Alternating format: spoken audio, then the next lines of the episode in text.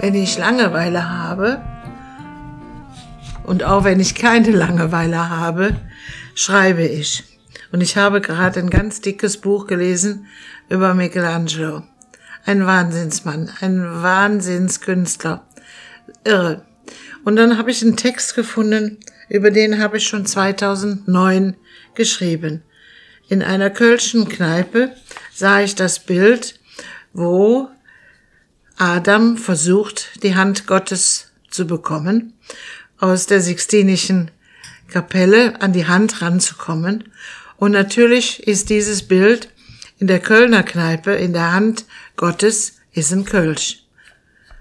So arbeiten wir Kölner mit unseren großen, großen Vorbildern und Künstlern. Und genau das ist die Art, die der Kölner eben innehat.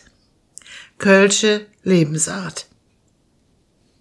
Michelangelos Adam streckt die Hand aus nach einem Glas Kölsch. Ich trinke links, denn rechts schreibe ich.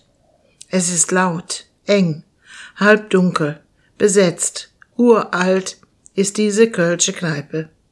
Wie das Bild vom früheren Besitzer am Stammtisch oder so. Er war ein Unikum, was so viel wie gibt es nur einmal heißt. Köln ist voll davon, von Menschen, die außergewöhnlich sind, außer der Reihe tanzen, nicht nur an Karneval, auch in Kirche und Kitsch, in Kloster und Knast. Ich glaube, in dieser Kneipe haben die Besitzer öfters gewechselt, als die Tapeten und der letzte Anstrich erfuhren. Das ist Kölle. Da verlangt Michelangelo nicht nach der Hand Gottes, sondern nach einem Kölsch in seiner Hand. Die Hand Gottes hat der Kölner sowieso zeitlebens gepachtet, nicht nur in Domnähe und Kardinals Reichweite.